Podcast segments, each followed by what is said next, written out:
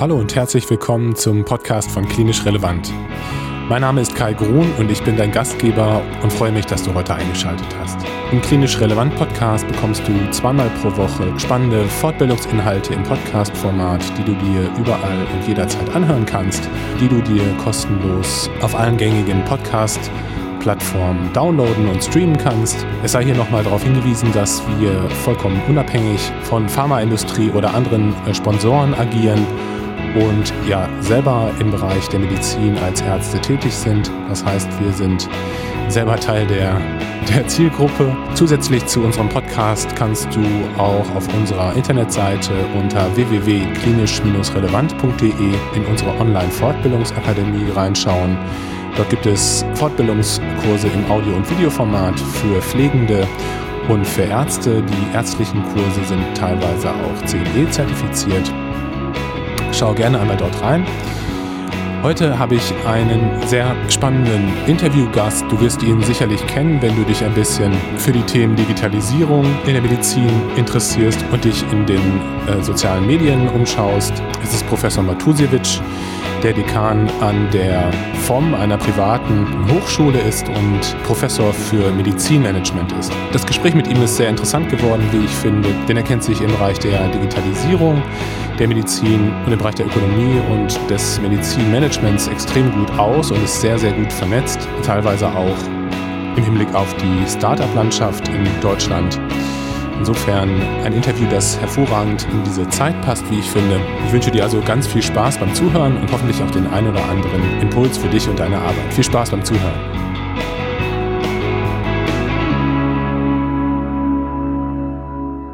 Herr Matusiewicz, ich begrüße Sie ganz herzlich im Klinisch Relevant Podcast und bedanke mich jetzt schon ganz herzlich für Ihre Zeit. Ich weiß, dass Sie sehr eng getaktet sind. Ähm, ich möchte Sie ganz kurz vorstellen. Sie sind ähm, Dekan einer privaten Hochschule ähm, in Deutschland und ähm, Sie sind Professor für Medizinmanagement. Das finde ich super spannend, weil das ja im, im Studium ja von uns Medizinern sicherlich nicht eine große Rolle spielt, so ein, so ein Thema. Und genau über diese Themen ähm, Medizinmanagement, Ökonomie in der Medizin, aber auch Digitalisierung möchte ich gerne mit Ihnen sprechen, denn Sie sind ja auch in dem Bereich Digitalisierung sehr, sehr aktiv. Und ähm, deswegen als erstes würde ich gerne Sie fragen, jetzt unabhängig von der, von der Corona-Pandemie, wo Sie denken, wo aktuell so die größten Herausforderungen in der Medizin, was, was Ökonomie und was Digitalisierung betrifft, liegen. Ja, also wir sind da jetzt natürlich politisch gut äh, unterwegs durch das dritte reine Digitalgesetz von Jens Spahn, durch die digitalen Gesundheitsanwendungen, durch äh, Krankenhaus Zukunftsfonds und das äh, Zukunftsgesetz. Ähm, also wir haben jetzt ein, eigentlich sehr viele richtige Leitplanken gemacht, allerdings das alles noch natürlich theoretisch oder eben im Gesetz niedergeschrieben, aber in der Versorgung, wenn man jetzt einfach in die Arztpraxis geht, ins normale Krankenhaus geht, und jetzt nicht in irgendein Modellprojekt reingeht zufällig, haben wir natürlich noch sehr große ähm, bürokratische Bürden. Ähm, wir haben eben noch sehr lange Prozesse, Kommunikationsprobleme, Schnittstellenprobleme in, in der Versorgung, sodass wir da, wie gesagt, auf der einen Seite theoretisch und ähm, rechtlich gut aufgestellt sind, viele Startups die sich jetzt auch gegründet haben. Also es passiert unheimlich viel. Ich telefoniere fast täglich mit irgendeinem Startup, die eine tolle Idee haben, die irgendwie das ganze System neu denken, gedacht haben wo man die auch teilweise wieder ein bisschen zurückholen muss in die Realität, weil wir können nun mal nicht Reset drücken und äh, alles neu machen. Und dann, wenn man sozusagen selber als Angehöriger, Patient, Versicherter im System unterwegs ist, stellt man doch sehr schnell fest, dass viele Dinge heute noch nicht umgesetzt sind. Das normale Medium immer noch das Faxgerät ist, in weiß nicht 70 Prozent der Kommunikationsfälle dass eben heute, ja, wir wissen ja heute durch Corona, äh, wie Gesundheitsämter arbeiten, dass, dass da irgendwie am Samstag, Sonntag keine Zahlen immer noch nicht irgendwie verfügbar sind oder aktualisiert werden. Das ist für mich total unverständlich und das zeigt einfach nur, dass da einfach noch sehr, sehr viel zu tun ist. Mhm. Absolut, ja, das kann ich so bestätigen aus meinem klinischen Alltag. Ähm, Sie haben es gerade schon angesprochen. Ähm, Sie haben Kontakt zu vielen Startups, äh, Sie ähm, haben Kontakt zu ähm, Modellprojekten, die, die im Bereich der Digitalisierung unterwegs sind. Ähm, haben Sie mal so ein paar Beispiele vielleicht aus Ihrer Erfahrung, wo Digitalisierung besonders gut funktioniert und äh, Abläufe, die äh, insuffizient sind, plötzlich dann doch viel besser funktionieren? Gibt es da Beispiele, die Sie nennen können? fast überall, wo ich reinschaue, gibt es äh, mittlerweile auch schon Dinge, die man wirklich herauskristallisieren, die gut laufen. Also wir hatten das jetzt in der Corona-Geschichte ja schon mit Telemedizin, das ist toll. Ich arbeite in letzter Zeit auch ein bisschen mit dem Thema Teledermatologie da zusammen. Da sieht man auch wunderbar, dass ich natürlich Hautkrebs-Screening oder generell unauffällige Muttermale, es reicht heute mit einem normalen Telefon, also mit einem Smartphone ein Foto zu machen, wohin zu schicken und sehr schnell, egal ob es drei Uhr morgens ist oder ich irgendwo im Ausland bin, mir eine erste Diagnose zu holen und die empirischen Ergebnisse zeigen da schon, dass über 90 Prozent der Patienten so zufrieden äh, mit den Befundungen ist, der, die ja von echten Dermatologen ja gemacht wird auf der anderen Seite, dass sie dann sozusagen einen echten Termin aussparen. Und wenn wir dann dem ins Verhältnis setzen, dass wir rund 18 Arztkontakte im Jahr haben pro Deutschen, das ist verdammt viel, auch im Vergleich zu anderen europäischen Ländern. Dann sieht man, dass wir dadurch natürlich durch vielleicht so ein Gatekeeping-System in Zukunft einfach Spreu vom Weizen trennen können. Und Leute, die eben keinen Termin brauchen oder irgendwie nur, weiß nicht, eine AU brauchen, ja, also solche Dinge, wo man eben so dieses klassische, ich fühle mich heute nicht gut, habe ein bisschen Kopfschmerzen, kann ich zur Arbeit. Das muss aus meiner Sicht nicht unbedingt ein Arzttermin sein. Das würde wahrscheinlich auch telemedizinisch, wenn man sich mit seinem Hausarzt per Online-Telefonie oder wie auch immer sieht, kurz seine Probleme schildert. Wahrscheinlich reicht auch ein Bot äh, im Nachhinein sogar dazu, um das rauszufiltern und die Arztpraxen für die wichtig, wichtigeren Fälle ähm, zu nutzen. Also das sind äh, Möglichkeiten. Ich habe selber damals in Essen Startup mitgegründet. Da ging es um das Thema Online-Terminzuweisung, dass ich das online machen kann. Da, da brauche ich auch heute nicht mehr stundenlang rumtelefonieren. Das macht die Praxis laut und ähm, das sind, das sind so, so einzelne Beispiele und ich finde, als konkretes Beispiel, was man sich, glaube ich, als Zuhörer äh, ganz gut vorstellen kann, ist das Thema Selbsthilfegruppen online. Also ähm, wir wissen ja alle, der Arzt hat nicht viel Zeit, diese berühmten drei bis fünf Minuten und danach bin ich ziemlich selbstgestellt und versuche mir sozusagen weitere Informationen zu googeln oder sonst was. Und ich habe jetzt ganz tolle Initiativen in den letzten Jahren kennengelernt, wo es online Selbsthilfegruppen gibt, die auch vernünftig durch Ärzte moderiert sind, wo auch wirklich qualitativ gesichertes Wissen einfach da ist und wo man dann gerade bei Rare Diseases, bei seltenen Erkrankungen natürlich sich weltweit heute mit den anderen zusammentun kann und so einmal für sich eine Lobby schafft und auf der anderen Seite sehr gute Informationen bekommt. Ja. Ich habe gelesen, Sie ähm, haben ja auch die Digitalisierung mit dem Feuer verglichen, so ein bisschen vom Stellenwert her. Ähm, ja, stimmt das bestimmt auch? Und das zeigt ja auch, dass, äh, dass das Ganze zwei Seiten hat. Ne? Und ich glaube auch, dass es innerhalb der Ärzteschaft viel ähm, Skepsis gibt, bestimmt auch bei, bei vielen Patienten. Ähm, wo sehen Sie so die Gefahren auch in der Digitalisierung? Wo, wo gibt es da Probleme, wo wir aufpassen müssen in der Zukunft? Ja, also ich habe das dieses digitale mit dem Feuer verglichen, weil es früher in der früheren Menschheitsgeschichte ja so war, dass die Menschen sehr viel Angst vorm Feuer hatten, weil sie einfach da äh, hilflos gegenüberstanden und dann irgendwann gelernt haben mit dem Feuer, das immer noch bis heute ja gefährlich ist, aber eben das Ganze auch äh, damit umzugehen, ne, dass man weiß, Feuer ist gefährlich und ich muss da irgendwie Brandschutz oder was auch immer beachten und äh, kann auch auf der anderen Seite sehr nützlich sein, ja damals wie heute so.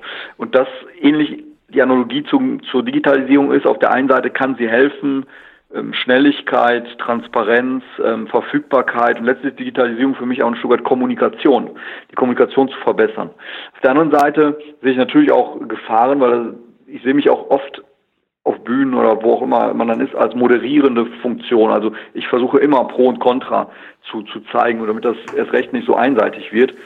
Ähm, und Contra ist sicherlich etwas, das wir teilweise nicht mehr dann verstehen, was da los ist. Ja, also dass ich, man ist natürlich in einem, wenn man ein System nutzt, ein Stück weit abhängig von diesem System. Also Beispiel, ich nutze irgendeine App für meine Gesundheitsdaten, die hilft mir, die zu speichern, zu nutzen, meinem Arzt zu zeigen, aber ob diese App natürlich irgendwie pleite geht oder verkauft wird oder mit meinen Daten sonst was macht, das, die Endgarantie habe ich nie. Und da das ist einfach ein Trugschluss, das zu glauben, egal was in den AGB steht.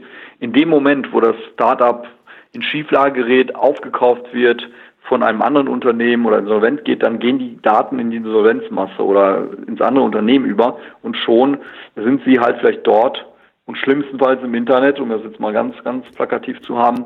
Ähm, und das ist so ein bisschen natürlich die Gefahr, die mitschwingt. Auf der anderen Seite muss man natürlich schauen, wie hoch ist der, Nut der, der potenzielle Nutzen zu potenziellen ähm, Gefahr. Und meistens, das Schlimmste, was uns ja meistens passieren kann, ist ja, dass wir und dann so, so, so ticken ja die Konzerne, die damit Geld verdienen, dass wir mehr Werbung bekommen als vorher. Und ich glaube, damit können wir im schlimmsten Fall noch eher leben und dafür auf der anderen Seite Menschenleben retten, weil der Arztbrief zur richtigen Zeit kommt, weil eine elektronische Patientenakte, sei es gesetzlich, aber auch vielleicht privat, ähm, dazu führt, dass einfach die Informationen da sind und kein weniger Fehldiagnosen oder äh, mehr äh, Richtung Kontraindikation alles irgendwie besser im Blick ist, seines Patienten, des Arztes oder äh, einem anderen Leistungserbringer. Und ich glaube, da müssen wir einfach jedes Mal Chancen nutzen, gegen, gegenüberhalten. Aber ich finde, die Chancen dominieren und das Feuer Digitalisierung können wir domestizieren. Ja, und ich denke, dass es ja auch die Möglichkeit gibt, äh, bestimmte Risiken einzugrenzen durch ähm, rechtliche Vorgaben. Wenn man jetzt zum Beispiel an die, an die Weitergabe von Daten denkt, ähm, bei, bei einer Insolvenz oder bei, ähm, bei einer Übernahme einer Firma, denke ich, kann man da ja auch gewisse Grenzen setzen. Aber klar, einen hundertprozentigen Schutz gibt es natürlich nie.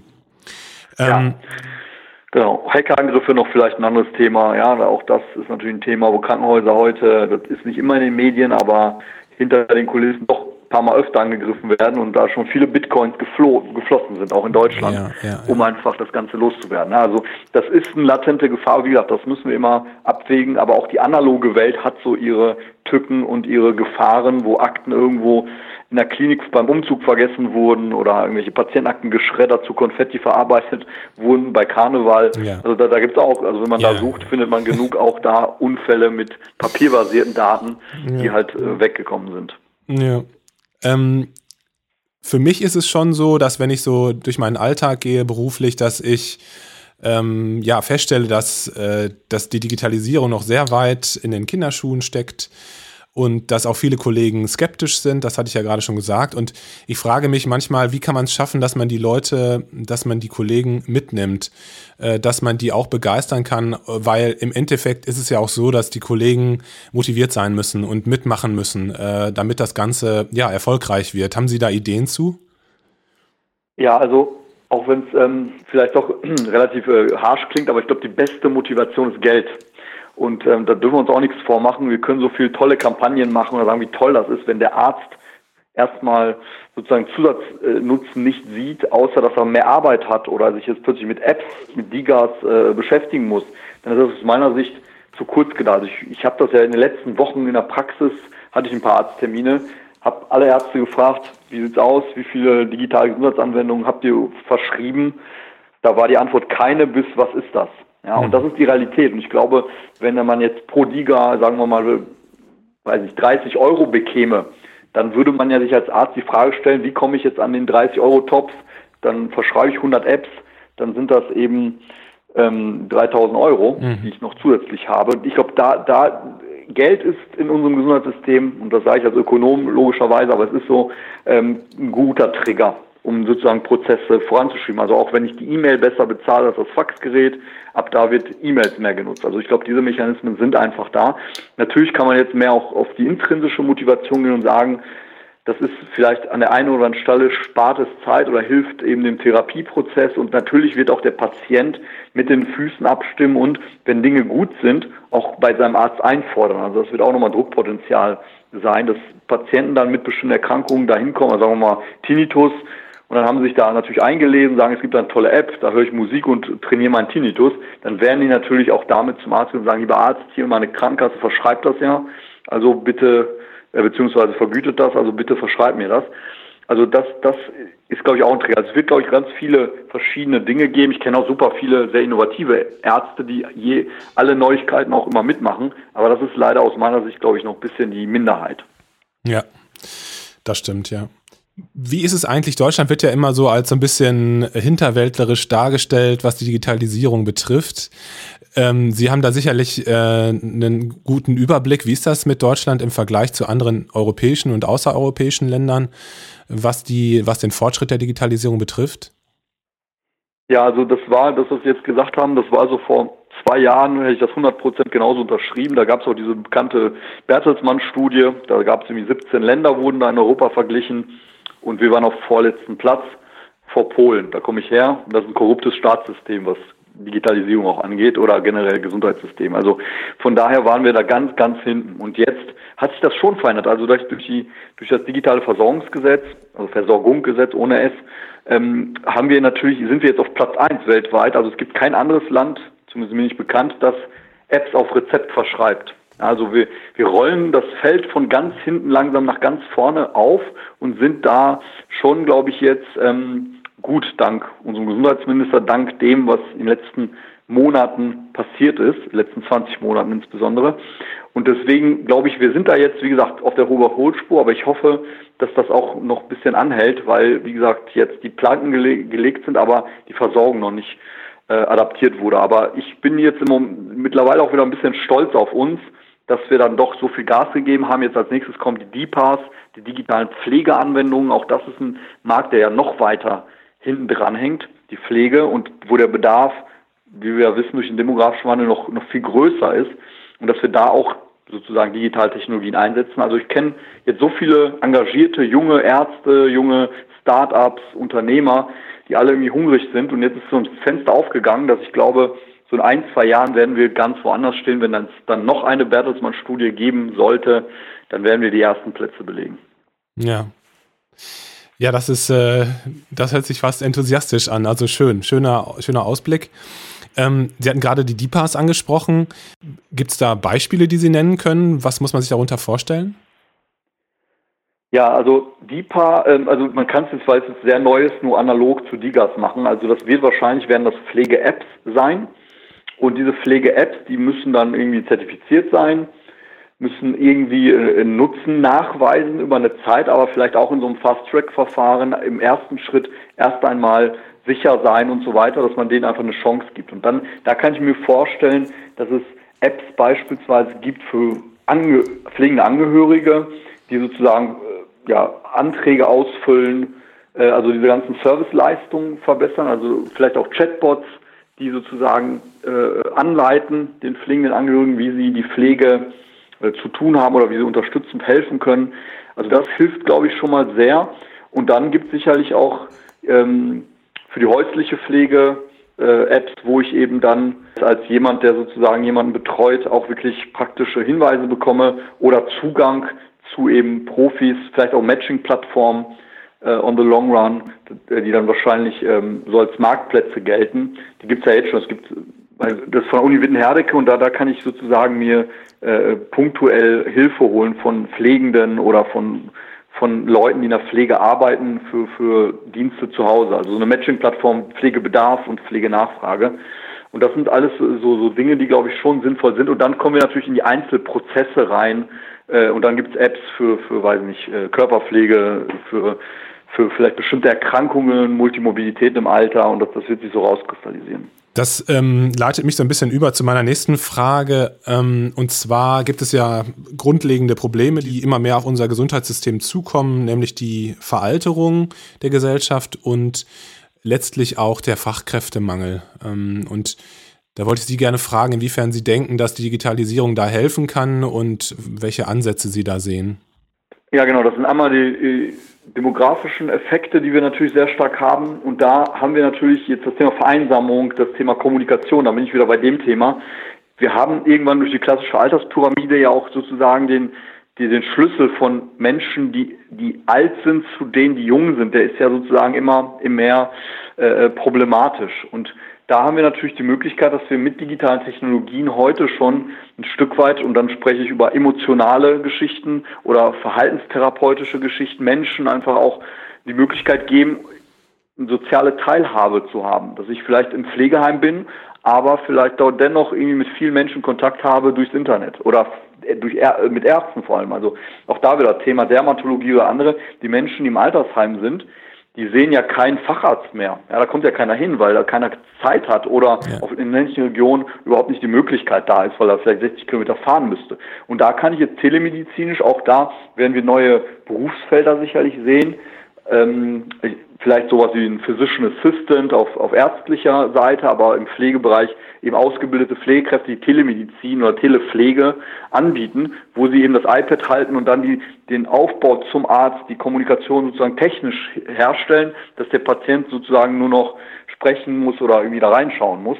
Und das sind tolle Dinge, um das ein bisschen aufzufangen, das Ganze, weil wir werden definitiv in der Pflege insbesondere halt ähm, ein Riesenproblem haben, dass wir einfach jetzt schon zu wenig Pflegekräfte haben. Und deshalb müssen wir, also es ist ja noch nicht mal eine Alternative, sondern wir müssen das mit Technik, dieses Gap versuchen zu schließen. Und hier kann Digitalisierung sicherlich helfen, auch im Bereich der Multimorbidität. Je älter wir werden, desto exponentiell mehr Krankheiten haben wir. Das ist ja auch medizinisch gesichert. Und dadurch können wir heute durch Systemmedizin mit großen Datenmengen, mit dadurch, dass ich alle Daten im Blick habe, Medikation und später vielleicht Gendaten, alles Mögliche, kann ich einen sehr guten Überblick haben und vielleicht viel mehr in Richtung Prävention machen. Ja, wir nennen das äh, äh, ähm, äh, Präzisionsprävention, also sehr gen genau auf das Individuum bezogene Prävention, dass man gar nicht krank wird, dass es sozusagen nach hinten verschoben wird und so auch die Kosten in der mittleren Lebensphase geringer gehalten werden. Und nach hinten raus ist das vielleicht ethisch dann zu diskutieren, ob diese Gerätemedizin dann natürlich auch zu weniger Lebensqualität führt, weil die Leute dann doch noch älter werden, aber unter schlechterer Gesundheit, wo sie früher gestorben wären. Das ist die andere Seite der Medaille. Aber eine sehr spannende Diskussion, die wir ethisch, philosophisch, ökonomisch, rechtlich, politisch diskutieren müssen. Jetzt steuert unsere Medizin ja auch immer mehr auf so eine ähm, hochpersonalisierte Therapie ja. hin. Und äh, das ist ja auf der einen Seite was ganz, ganz Spannendes und äh, ja, jeder Patient wird sich das natürlich auch wünschen. Ich wollte Sie als Ökonom jetzt nochmal fragen, ähm, damit geht ja einher, dass die Kosten ähm, deutlich höher sind ähm, als jetzt so eine Gießkannentherapie. Wie denken Sie, kann man das finanzieren? Ähm, weil ich, also ich sehe das am Horizont, dass da einfach immer mehr hochpersonalisierte Krebstherapien zum Beispiel auf, äh, aufleuchten. Wie, wie denken Sie, kann man das auf die lange Sicht ähm, abbilden?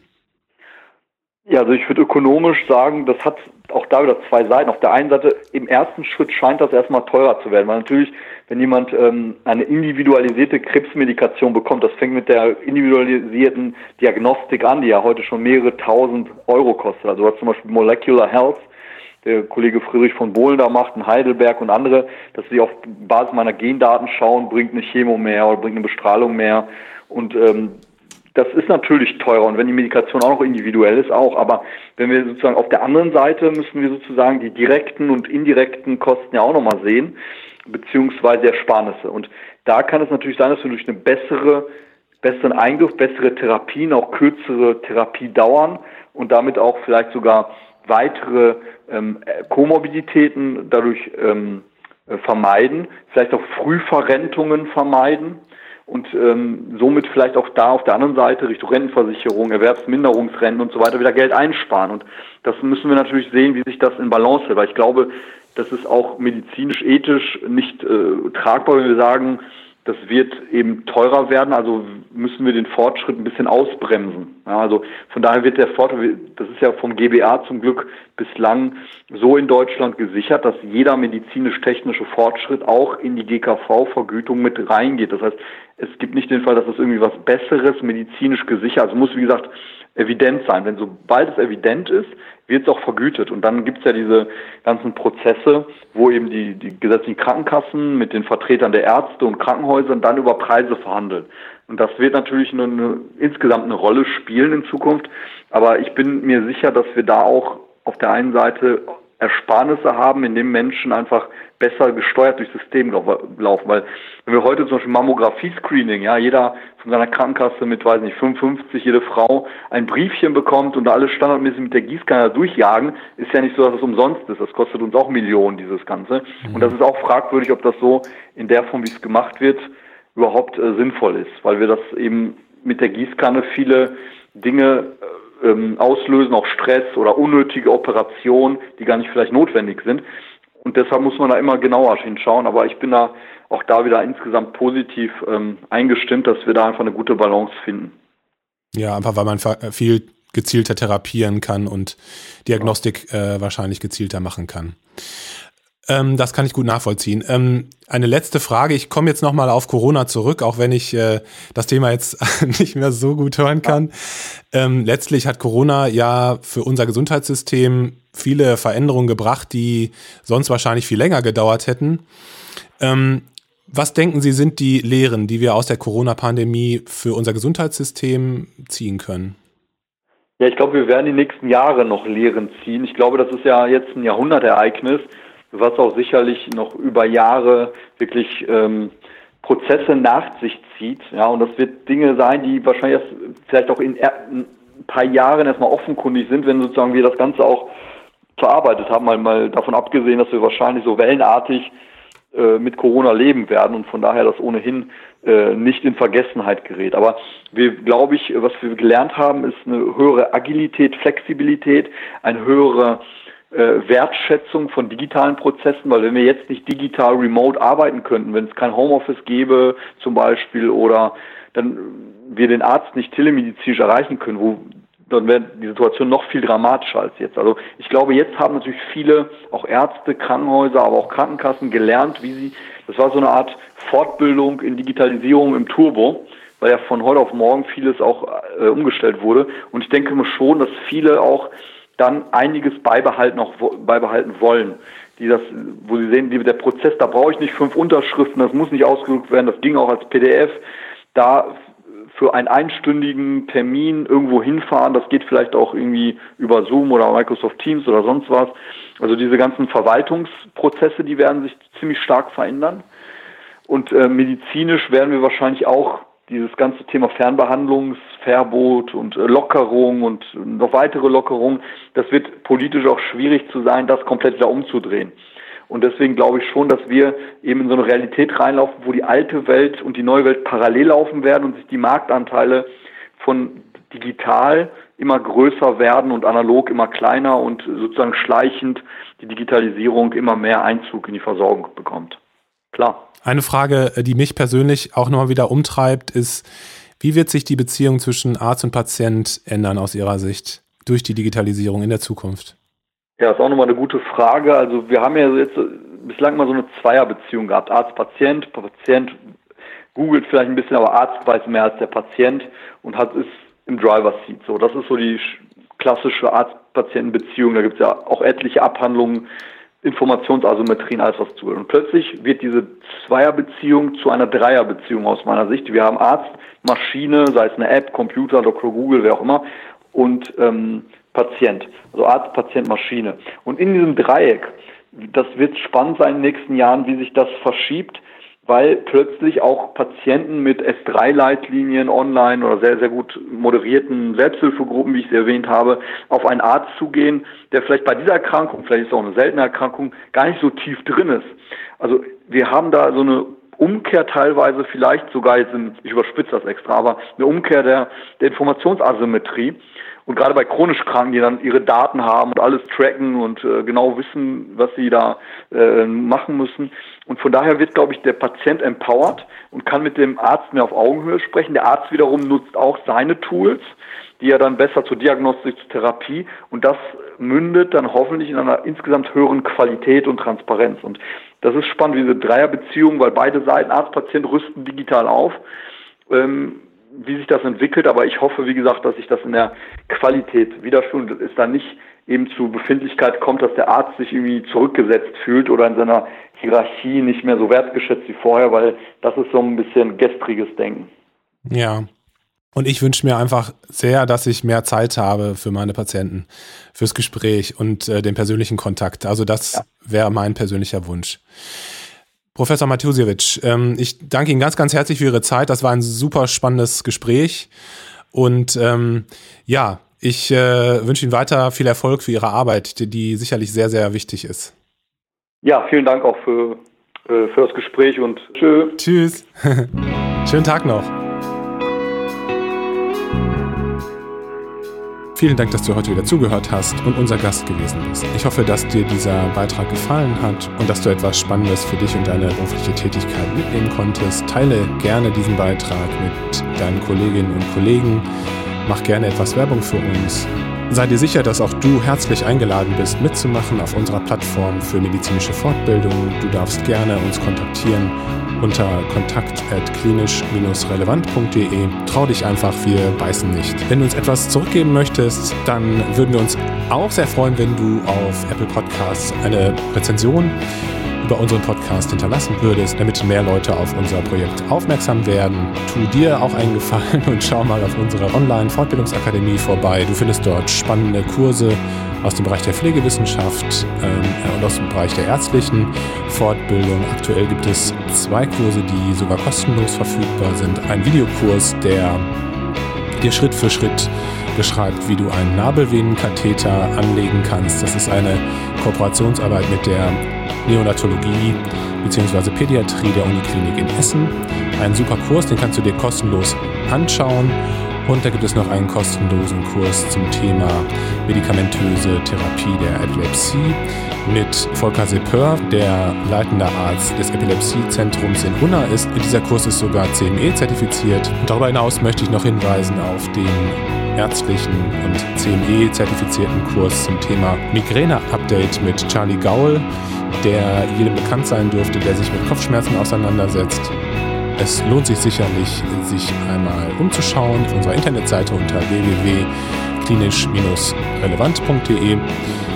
Besuch uns gerne auf unseren Social Media Kanälen. Diese kennst du ja wahrscheinlich schon. Auch da kannst du uns gerne mal Kommentare und Likes hinterlassen. Und jetzt bleibt mir noch, dir eine gute Zeit zu wünschen. Ich hoffe, dass du gesund bist und gesund bleibst. Schalte beim nächsten Mal wieder ein. Wir freuen uns auf dich. Mach's gut.